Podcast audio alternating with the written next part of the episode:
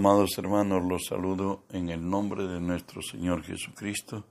Que la gracia y el favor de Él sea hoy sobre nosotros, sobre los nuestros, en el momento que estemos, la circunstancia que pasemos, la confrontación que tengamos. Recuerde que si Dios es por nosotros, nada ni nadie podrá contra nosotros.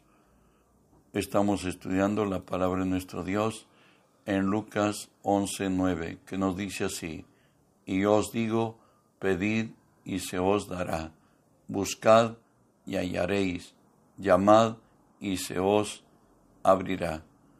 Bueno, hermanos, estamos estudiando la serie titulada Orar. Hoy el tema que tratamos es este, altar harás para mí.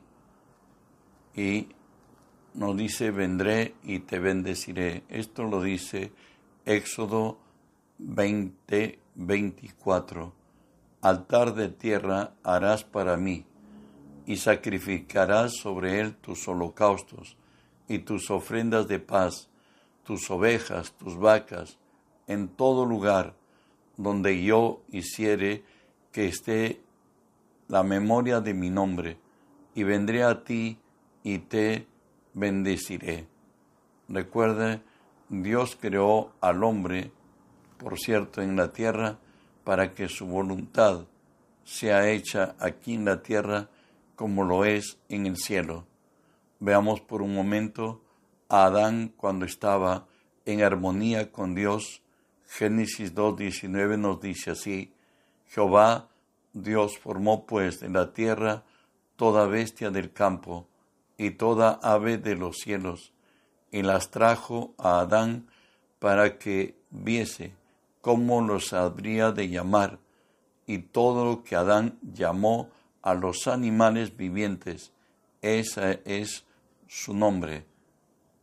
En el caminar del tiempo, Dios encontró a Abraham, lo encontró en Ur de los Caldeos, de ahí Dios lo llamó y le dijo que va a bendecirlo, va a engrandecerlo y le promete una tierra que fluye leche y miel.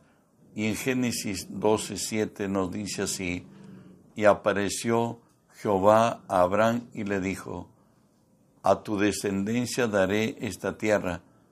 Y edificó allí altar a Jehová, quien le había parecido él levantó un altar donde podía adorar a Dios, donde podía santificar su nombre y donde podía ofrecer sacrificios para Dios. En Lucas 22, del 39 al 41, nos dice ya la noche cuando Jesús habría ya de ser tomado preso, nos dice lo que fue a hacer tras haber participado con sus discípulos en lo que llamamos la última cena.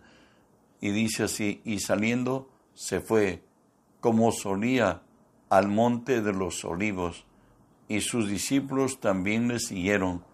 Cuando llegó a aquel lugar les dijo, orad, que no entréis en tentación, y se apartó de ellos a la distancia, como del tiro de, de, de una piedra, y puesto de rodillas oró. Recuerde que Getsemaní quiere decir el lugar, el término Getsemaní es la prensa de aceite, es la unción espiritualmente viéndolo, y ahí es donde Jesús siempre acostumbraba y solía estar. Para Jesús se había convertido la oración en una costumbre, por cierto, santa, consagrado para Dios. Y él le dijo a sus discípulos, en esa misma noche, Mateo 26, 41, velad y orad para que no entréis en tentación. El espíritu a la verdad está dispuesto, pero la carne es débil. La oración trae fortaleza espiritual. En los tiempos de el rey Acab, Israel llegó a tener una crisis espiritual extrema Recuerde que este tiempo gobernaba Acab y Jezabel, su mujer, la que la Biblia le da el nombre muy especial, pero de lo malo, la maldita Jezabel. Bueno, leo este pasaje, Primera Reyes 21. A la verdad, ninguno fue como Acab, que se vendió para hacer lo malo ante los ojos de Jehová, porque Jezabel, su mujer, lo incitaba. Fue, él fue en gran manera abominable, caminando en pos de ídolos, conforme a todo lo que hicieron los amorreos, los cuales lanzó Jehová de delante de los hijos de Israel. ¿Y por qué sucedió esto? Porque el altar de Israel estaba derribado en los días de Acab.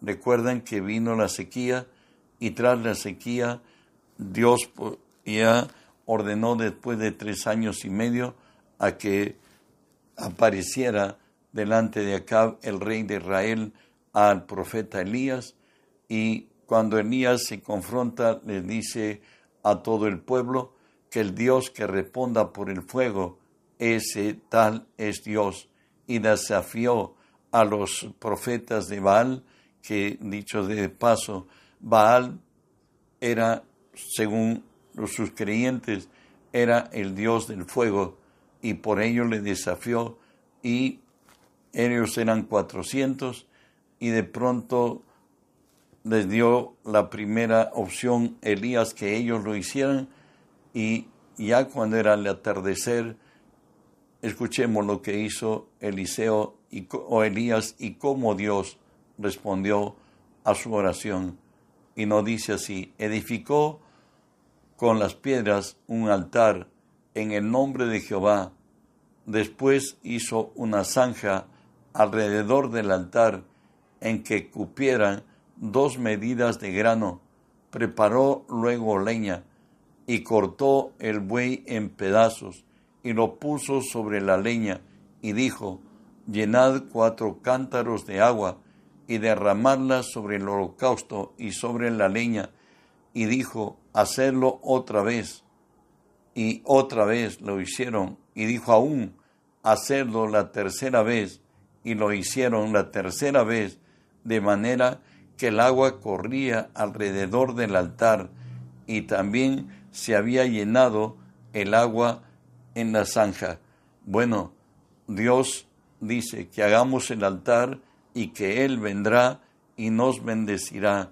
Y veremos, se calcula, que entre 38 a 42 segundos duró esta oración que abrió los cielos y volvió a llover sobre Israel, como lo dice Primera de Reyes 18, 36 al 39.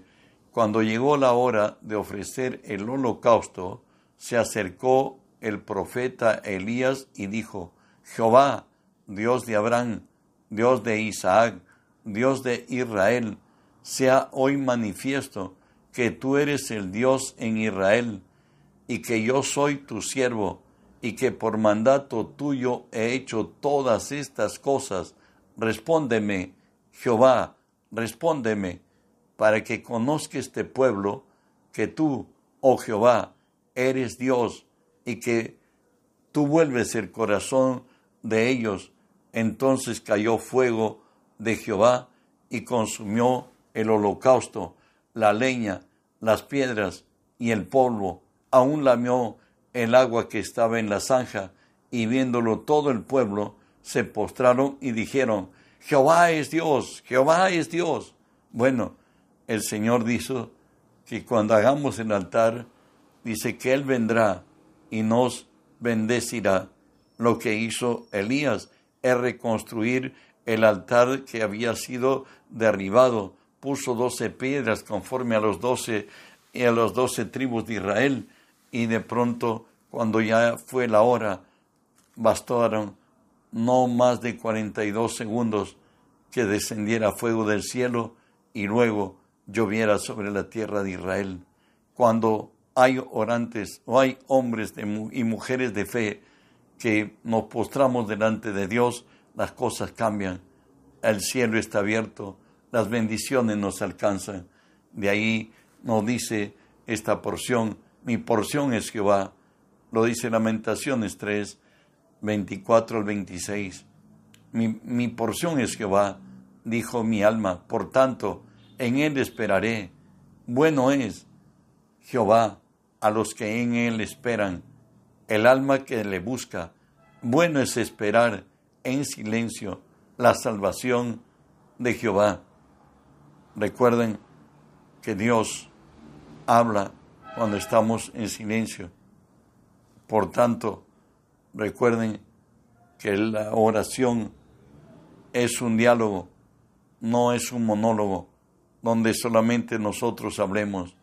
Hay momento de presentarle a Dios nuestro ruego y al momento de esperar hasta que Dios hable.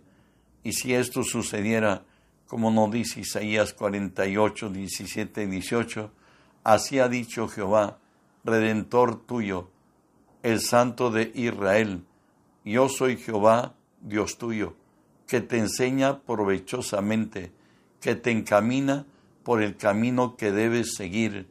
Oh, si hubieras atendido a mis mandamientos, fuera entonces tu paz como un río y tu justicia como las ondas del mar. Serías, tendrías tranquilidad y paz a la vez, serías temido por tus enemigos.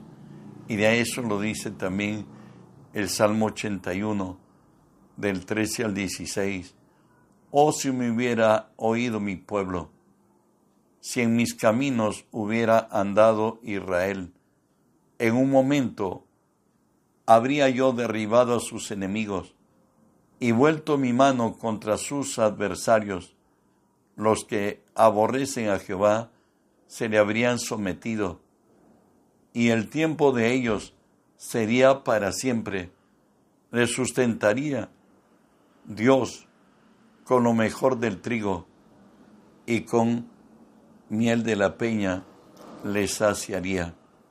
Dios es un Dios verdadero, Él es el Dios eterno, el Todopoderoso.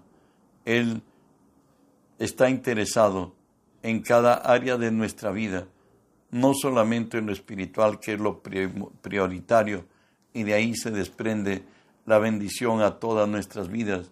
De acuerdo estemos caminando con Dios, experimentaremos su gloria. El Señor dice, amado, yo deseo que tú seas prosperado en todas las cosas, que tengas salud, pero añade esto, así como prospera tu alma y nuestra alma se fortalece estando en la presencia de Dios en oración, bajo la guía del Espíritu Santo, experimentamos esto, escúchelo, nos dice Isaías 45.3, te daré los secretos escondidos y los secretos muy guardados para que sepas que yo soy Jehová, el Dios de Israel, que te pongo nombre. Daniel 2 nos dice así, Él muda los tiempos y las edades, quita reyes y pone reyes, da sabiduría a los sabios y ciencia a los entendidos. Él revela lo profundo y lo escondido, conoce lo que está en tinieblas y con él mora la luz. No todo el hombre lo ha descubierto. Hay mucho más que descubrir. Hay otras formas que Dios tiene. Si le consultaríamos a Él, seríamos prosperados. Como nos dice Colosenses 2.3, en quien están escondidos todos los tesoros de la sabiduría y del conocimiento. El Señor conoce, pues Él es el Creador David, en propia experiencia, nos dice en Primera de Crónicas 29:12, las riquezas y la gloria proceden de ti, y tú dominas sobre todo. En tu mano está la fuerza y el poder, y en tu mano el hacer grande y dar poder a todos. Recuerden que el mismo Señor le dice que a David lo ha levantado detrás de las majadas de las ovejas para hacerle príncipe sobre su pueblo. Avanzamos. Daniel 4:35 nos dice, todos los habitantes de la tierra son considerados como nada. Él hace según su voluntad en el ejército del cielo y en los habitantes de la tierra. No hay quien detenga su mano y le diga, ¿qué haces? Bueno, Él es el amo del universo, Él es el Señor, Él es el que pone reyes, el que quita reyes, él es el que cambia los tiempos, Él es el juez, bueno, Él lo es todo, el supremo, el absoluto. Avanzamos. Primera de Samuel 2, 8 y 9 nos dice, Él levanta del polvo al pobre y del muladar exalta al menesteroso para hacerle sentar con, lo, con príncipes y heredar un sitio de honor, porque de Jehová son las columnas de la tierra. Él afirmó sobre ellas el mundo. Él guarda los pies de sus santos, mas los impíos perecen en tinieblas, porque nadie será fuerte por su propia fuerza. Recuerda, hermano, que de Jehová son los pasos del hombre, conforme lo dice Proverbios 20:24. De Jehová son los pasos del hombre. ¿Cómo pues entenderá el hombre su camino? Escucha, Salmo 127 nos dice, si Jehová no edificare la casa, en vano trabajan los que la edifican. Si Jehová no guardare la ciudad, en vano vela la guardia.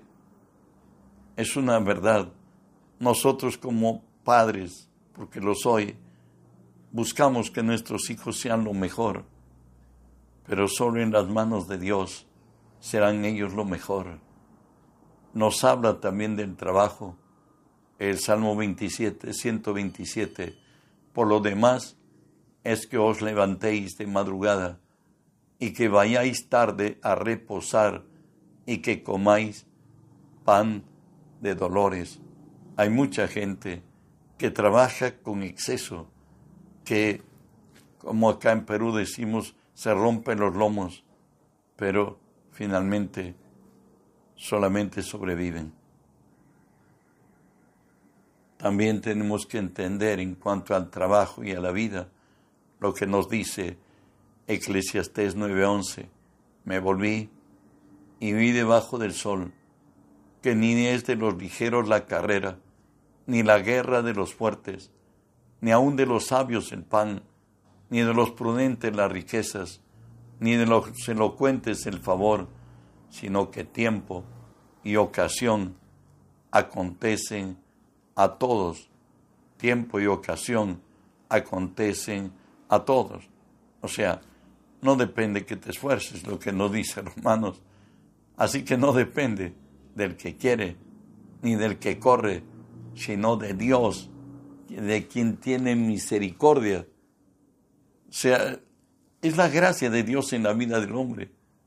No es el entusiasmo, no es el intelecto, no es el esfuerzo, no es prepararse en lo mejor que debemos buscar y de alcanzar, pero que alcancemos, hermanos, estar arriba y alcanzar metas, sueños, deseos, anhelos, solamente está en el Señor.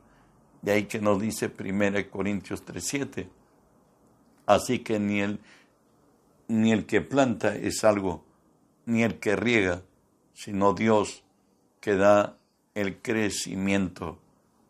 Terminaría diciéndonos el salmista en el Salmo 75, mas Dios es el juez, a este humilla y a aquel enaltece. Dijimos, de Jehová son los pasos de los hombres. ¿Sabe qué? en, nuestra, en sus manos están nuestros tiempos, como lo dice el salmista en el Salmo 31, 15. En tus manos están mis tiempos. Líbrame de la mano de mis enemigos y de mis perseguidores. Líbrame de la mano de mis enemigos y de mis perseguidores. Cuanto más hoy la ciudad está convulsionada, y no solo la ciudad, muchas ciudades del Perú, donde los sicarios, donde la maldad de los hombres hasta por quitar un, celular. Casi todos los días vemos que aún a, personas han perdido la vida. Bueno, le diremos así a Dios en medio de nuestro dolor y quebranto, como lo dice el Salmo 143, por tu nombre, oh Jehová, me vivificarás, por tu justicia sacarás mi alma de angustia, por tu misericordia me disiparás de mis enemigos y destruirás a los adversarios de mi alma, porque yo soy tu siervo. ¿Sabes? Bueno es esperar en silencio la salvación de Jehová, nos dice Lamentaciones 3. Isaías 40 nos dice acerca de los que saben esperar, los que tienen paciencia, son pacientes, pero los que esperan a Jehová tendrán nuevas fuerzas, levantarán alas como las águilas, correrán y no se cansarán, caminarán y no se fatigarán. ¿Sabe qué? Dios perfecciona nuestro carácter y nos hace ser siervos confiables a través de esperar, como lo dice Santiago 1, 3 y 4, sabiendo que la prueba de vuestra fe produce paciencia, mas tenga la paciencia su obra completa para que seáis cabales y perfectos, sin que os falte cosa alguna. Recuerda que Dios todo lo hizo hermoso en su tiempo y ha puesto eternidad en el corazón de ellos, nos dice Eclesiastés 3, sin que alcance el hombre a entender la obra que ha hecho Dios desde el principio hasta el fin. Que Dios, en su gracia, haya hablado esta noche a tu espíritu y que el espíritu afirme su corazón en ti y bueno pues y seamos realmente, hagamos un, un altar donde cada día nos presentemos delante de Dios y alcancemos gracia para el oportuno socorro y Dios venga a nosotros y nos bendiga. Reenvíe este mensaje a otros necesitan escuchar lo que por gracia tuya hoy lo tienes. Bendiciones.